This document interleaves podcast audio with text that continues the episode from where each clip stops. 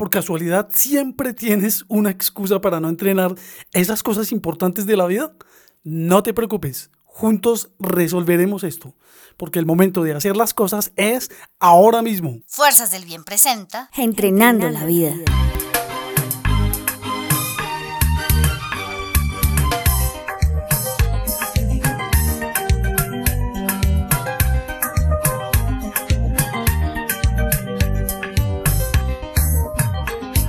Quiero darte la bienvenida a este tu espacio donde buscaremos entrenar todo aquello en lo que queremos ser mejores.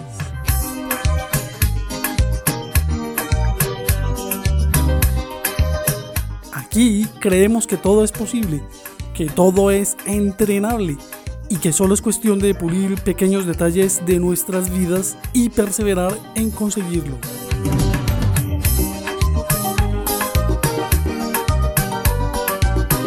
Este es el programa que nos recuerda hacer lo que sabemos que tenemos que hacer, pero por cosas de la vida a veces nos hacemos los idiotas.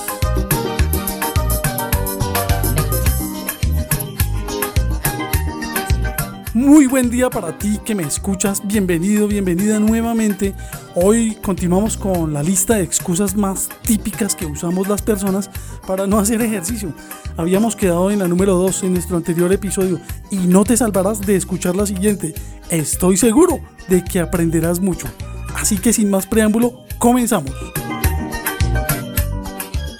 Número 3. ¿Es suficiente el deporte de fin de semana? No necesito más. Frecuentemente me encuentro con este tipo de afirmaciones y la realidad es que no es suficiente. Si crees que esta práctica inconstante de ejercicio no te va a afectar, es porque has tenido suerte o las condiciones genéticas de tu cuerpo han tenido que ver. Pero eso no es aplicable a todos, definitivamente no. Con esta costumbre, la gran mayoría de personas tarde o temprano sufre una lesión o llegan a un punto en que ese juego o partido del domingo no lo pueden terminar. Entre esos ejercicios de fin de semana o de, de vez en cuando se encuentran las carreras de moda, sí, las eh, running, esas que hacen o realizan muchas entidades en el mundo, como los 10K, maratones, etc. Muchas veces usadas por las personas para aparentar llevar una vida muy fitness por moda o porque en su ingenuidad piensan que es bueno para ellas. También hay personas que lo hacen porque sencillamente les parece retador y de paso colaboran con una buena causa y está bien. Sin importar cuál sea la razón, debes saber que puedes estar perjudicando tu salud si no lo haces mínimo tres veces a la semana. También debo decir que no está mal que las empresas realicen estas carreras. De hecho, es un espectáculo bonito promover la actividad física de esta manera, y más si se hace por causas nobles. Lo que está mal es realizarlas cuando desconoces tus límites físicos. He ahí el problema. Generalmente la mayoría de personas que realizan actividad intensa o practican algún deporte solo de vez en cuando terminan haciéndose daño a corto, mediano o largo plazo. Y a veces ni se enteran de que el detonante de su malestar o lesión fue esa carrera o ese ejercicio de fin de semana. Si este es tu caso, desafortunadamente te anticipo lo que sucederá si no haces algo al respecto. Si no entrenas regularmente y solamente fines de semana, llegará un día en el que al no poder realizar estas actividades te resignarás y te pondrás de acuerdo con los de tu generación diciendo, es que son los años, la vejez.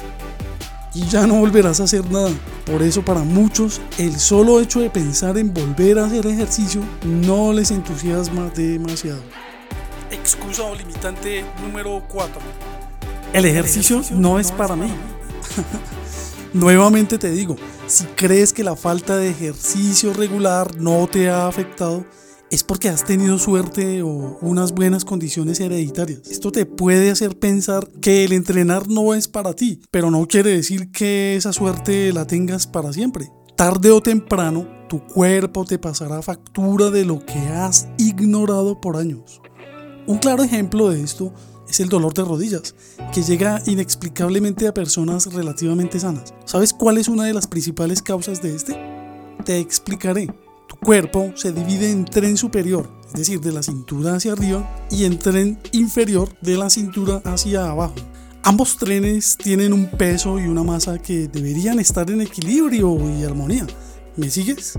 Bien, cuando tu tren superior se hace más pesado o grande, tu tren inferior sufre las consecuencias y el dolor de rodillas aparece.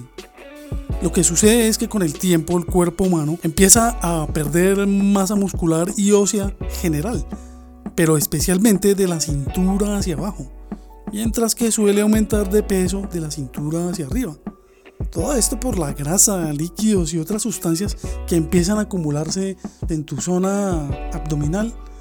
Y si además tienes una caja torácica ancha, con seguridad dolerán tus rodillas, tobillos, talones, etc. No estoy diciendo que es la única causa, solo te digo que es la más frecuente en personas supuestamente sanas y que la solución definitiva no está en sesiones de fisioterapia o infiltraciones, ni medicamentos, ni masajes. Eso puede servir para controlar el dolor, pero por tu desconocimiento o quizá pereza de no querer arreglar las cosas de raíz, estás desperdiciando horas, días, dinero, etc.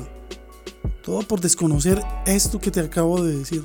La buena noticia es que ese dolor es exclusivamente curable con los ejercicios físicos y nutrición adecuados que te enseñaré. Excusa o limitante número 5. Soy feo, soy fea. ¿Para qué voy a entrenar? Suena increíble, pero esta es una de las múltiples excusas para que alguien no quiera hacer ejercicio. La verdad es que la percepción de belleza muchas veces está tan distorsionada debido al condicionamiento social que incluso se ve en mi país, Colombia, donde como sabrás es un país de mujeres hermosas. Allí me he encontrado a verdaderas bellezas naturales que se menosprecian y se sienten feas. Y todo por un problema de baja autoestima que radica en otras cuestiones emocionales y psicológicas. Generalmente es porque alguien en algún momento de sus vidas la suprimió invalidó o descalificó. Si es tu caso, no hay razón para que te sientas mal, sino para que seas consciente y tomes acción y medidas para cambiar esto. A los hombres también les suele pasar. Te confesaré que a mí me pasó en alguna etapa de mi adolescencia y luego descubrí que realmente era la envidia de otros chicos la que los llevaba a querer invalidarme. Afortunadamente me di cuenta a tiempo y logré solucionarlo aceptando mi belleza y no prestando atención a críticas. Pero, ¿acaso no hay feos? Por supuesto que sí. Y si realmente te consideras con toda sinceridad feo o fea, pues con más razón debes entrenar. Si no destacas por tu rostro, debe ser tu compromiso destacar por otras grandes razones que te da el ejercicio físico. Con seguridad, algún atributo tienes para resaltar. Porque ya que estamos tocando el tema, también están este tipo de excusas con estúpidas frases como así nací, así soy, en mi familia todos somos gordos o mi casa todos somos flacos. Aún con toda la información de calidad y gratis que existe a la mano, sigo escuchando estas frases. Si bien es cierto que hay ciertas patologías o temas genéticos que pueden causar obesidad o delgadez, ese no es el predominante. Sin duda la mayor culpa de esto es el pasar los malos hábitos de generación en generación, tales como comer en exceso y no moverse. Hay formas físicas que no se pueden cambiar, pero aquí no aplican. Eso ya es un tema genético o de biotipo, lo que nos lleva al siguiente mito o excusa. Número 6. Con cirugía se soluciona todo. Falso no solamente falso de toda falsedad, sino que todas las personas no están dispuestas a arriesgarse por una modificación a su cuerpo o nunca van a tener las condiciones para realizarse procedimientos invasivos. Y cuando digo condiciones no solo me refiero a las económicas, sino médicas, pues debes cumplir con unos niveles medianamente aceptables para ser candidato o candidata a cualquier procedimiento. ¿Acaso estoy en contra de las cirugías estéticas? ¿O que las personas mejoren condiciones como la obesidad por medio de ellas? De ninguna manera. Muchas veces son cruciales e indispensables.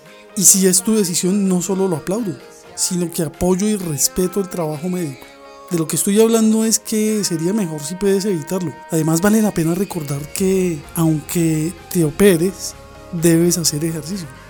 ¿Lo sabías? Es una de las principales órdenes inmediatamente después del postoperatorio. Si te haces una lipo debes eh, entrenar para no volver a acumular grasa.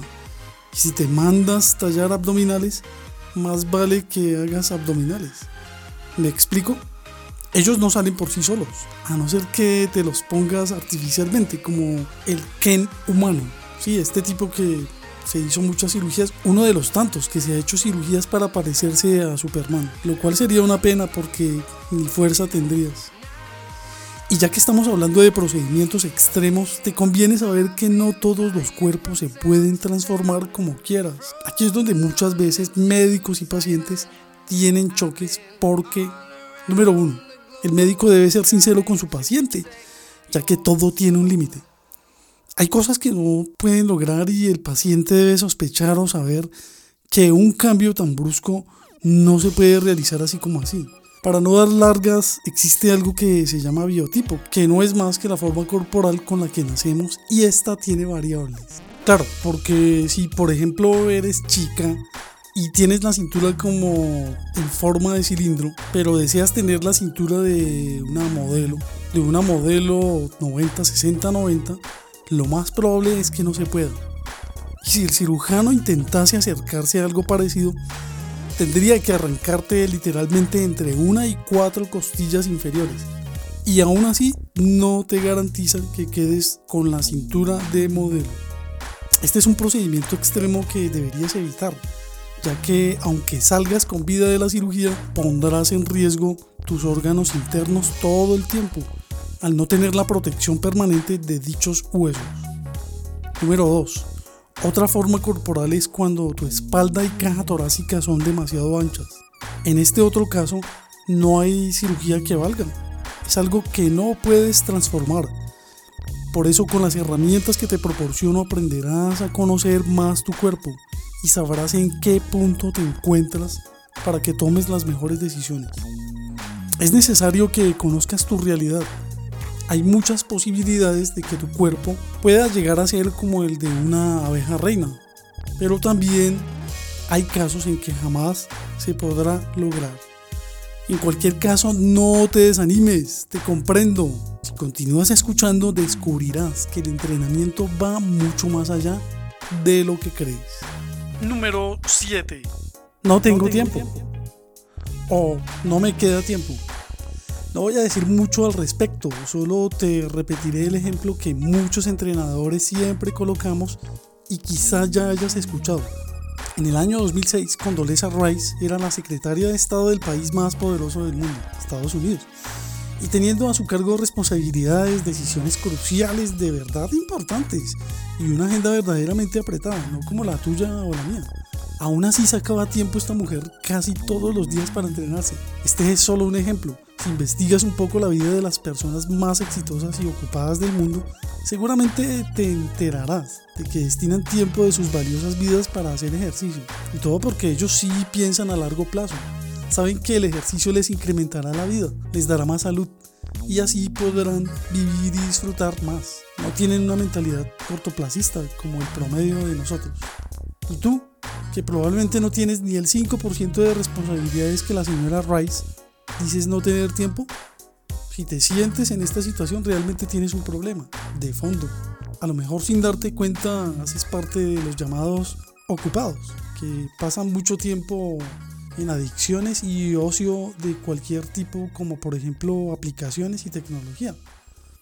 Es que da un poco de rabia esto cuando por ejemplo, y creo que si eres de las personas que valora el tiempo, te ha pasado lo siguiente. Tienes algo importante que preguntar y llamas a la persona, pero no te contesta. Sin embargo, siempre la ves conectada o en línea. generalmente este tipo de ocupados u ocupadas está vez compartiendo viendo estados, eh, tomando fotos de, de lo que está haciendo en el momento, de la comida que está comiendo, del lugar donde está cenando, o eh, en ese tipo de ocupaciones. Quizá pierdes tiempo también chismeando o peleando con los que te rodean.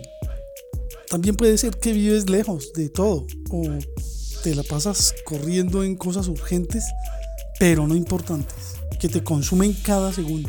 En fin, no lo sé. A lo mejor definitivamente eres tan desordenado, tan desordenada, tan mal administrador de tu tiempo que necesitas ayuda y por lo tanto tienes que hacer un trabajo más profundo. Si crees necesitar ayuda con esto, puedes preguntarme y solicitar un DEF, que es el diagnóstico de entrenamiento físico el cual es un entrenamiento en línea de tres pasos que te ayudará a salir de ese estado para que administres mejor tu más valioso pero ignorado recurso, tu tiempo. Número 8. Soy flojo, soy floja y me importa 5 hacer ejercicio. y qué bien que lo aceptes. Eso en sí ya es algo. Por lo menos no sacas las excusas y dices la verdad. En mi carrera he dado con alumnos así, de ese pensamiento, entregados al sofá, las series, los videojuegos, comer y dormir, en fin, por los que yo literalmente no daba un centavo. Lo curioso es que al final han resultado ser de los más aplicados y que más resultados extraordinarios han conseguido. Muchos han logrado abandonar costumbres que les hacen perder el tiempo y pasan de sentirse perdedores a ser ganadores en muchos aspectos de sus vidas.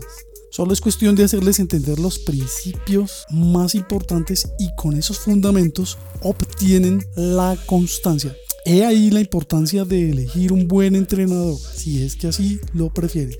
Número 9. De algo nos tenemos que morir esta es sin duda una de las frases más infantiles, chocantes e irresponsables que se puedan escuchar. Frase que generalmente la dicen personas que no tienen un buen concepto sobre sus propias vidas ni amor al prójimo. Te recuerdo por enésima vez que si es tu caso, mi intención no es juzgarte, sino hacerte caer en cuenta de la estupidez que cometes. Por si no lo sabes, la mayoría de enfermedades cardiovasculares, principal causa de muerte en el mundo, son silenciosas un día estás bien y al otro día estás donde tu médico recetándote medicina para la hipertensión y la diabetes y aparentemente no sabes por qué. Bueno, pues ahora que estás escuchándome ya no podrás decir que no sabías. Entiendo si quizás estés pasando por un mal momento en tu vida y decidas vivirla sin pensar, sin hacer ejercicio y fumando o intoxicándote, bebiendo, etc. En fin, rompiendo todas las reglas de un buen estilo de vida. Pero aparte de que es poca tu contribución al mundo, solo te voy a dar dos de las tantas razones que existen para no seguirte matando lentamente. Número uno, tu familia y o seres queridos. Los hieres. Los hieres con tu egoísmo. Al solo pensar en ti no imaginas el sufrimiento que ellos atraviesan por tu terquedad y el mal ejemplo que das. Además dejarás un legado de malos hábitos y frases idiotas que será copiado por alguien que probablemente quieres como un sobrino, un hijo, un hermano, etc. Número 2. Cuando dices, de algo me tengo que morir. No sé en qué parte de tu cerebro te imaginas una muerte rápida y llena de elogios o admiración por tu valentía de querer morir así. En serio, no te entiendo porque la realidad es que la agonía en una enfermedad por descuido significa una muerte lenta y desgraciadamente muy dolorosa. Así que piénsalo dos veces antes de ser un respondón cuando alguien te invite a cuidarte o a tener buenos hábitos de vida. Número 10. El ejercicio es para los que les gusta sufrir. Generalmente, aunque no siempre, lo dice quien genéticamente ha sido privilegiado y posee o cree poseer algún atributo de belleza física. Este tipo de personas creen no necesitar del ejercicio físico, hasta que desafortunadamente algún evento traumático o patológico los hace reaccionar. Si eres de este tipo, probablemente andas por la vida con tus prejuicios diciendo que no buscas ser modelo. Y lo peor de todo es que asocias el ejercicio con castigarte o causarte dolor. En parte te entiendo, pues muchas veces el entrenamiento se asocia con largas sesiones de ejercicios dolorosos, donde se ve a un entrenador ordenando a gritos sufridas repeticiones. Eso no sucede si te asesoras bien. También puede que tengas malos ejemplos a tu alrededor. Como el caso del amigo familiar que se mata literalmente haciendo ejercicio incluso todos los días, pero que no le ves ningún progreso. Y todo porque esa persona desconoce los tres pilares que se necesitan para lograr su objetivo. Pilares que no son tan complicados de dominar como tú crees. Número 1. Ejercicios bien ejecutados. Número 2. Alimentación balanceada, acorde a ti, no estandarizada. Y número 3. Descanso. Cuando ejecutas bien los ejercicios, te darás cuenta de que no necesariamente tienes que causarte dolor para estar en forma. Lo clave es que respetes el principio de adaptación. Ya deje de juzgar y de criticar, entrenador. ya no más críticas y regaños hacia ti, pues recuerda que alguna vez yo también pude estar en tu vergonzosa situación. Luego de esta incómoda lista de excusas que acabas de escuchar y que podrían haber herido tu susceptibilidad, solo tú lo sabes, viene la recompensa. Y eso es que te enseñaré todo para contrarrestar estas excusas. Hay algo por lo que no te juzgaré y eso es que aunque en la mayoría de casos tu médico te dice que debes hacer ejercicio, lamentablemente nunca te dirá cómo, cuánto o de qué forma. Simplemente él no lo sabe, no te conoce, eres un número más en su larga lista de pacientes. Además no es su especialidad vagamente te explicará algo y te dejará a tu suerte. Tampoco él tiene la culpa, pues te recuerdo que el nivel académico que requiere un médico ya le absorbe por completo su tiempo. Es ahí donde entrenadores como yo entramos en acción. Y bien, hemos concluido nuestro episodio número 2 donde terminamos de esgrimir las excusas más típicas, las 10 excusas más típicas que sacamos los seres humanos para no entrenar, para sacarle el culo a esto del entrenamiento. No te quito más tiempo, espero que te conectes eh, al episodio número 3, donde empezaremos a contrarrestar estas excusas. Y gracias de verdad por estar aquí, espero todo tu apoyo, espero todo tu respaldo, que compartas con aquellas personas queridas que queremos ver bien para que empiecen una vida más saludable. Y la tarea de hoy será que escribas y si quieres en los comentarios con qué excusa te identificas de las que acabas de escuchar y cuál va a ser tu compromiso para contrarrestarla. Sígueme si te place en mis redes sociales, YouTube Fuerzas del Bien, Facebook el grupo Entrenando la Vida y espero que me acompañes en esta gran tarea que nos hemos propuesto. Esto no lo puedo hacer solo, necesito de tu ayuda, necesito de tu apoyo porque hay mucho por hacer. Que tengas un muy feliz resto de día y nos vemos en el siguiente.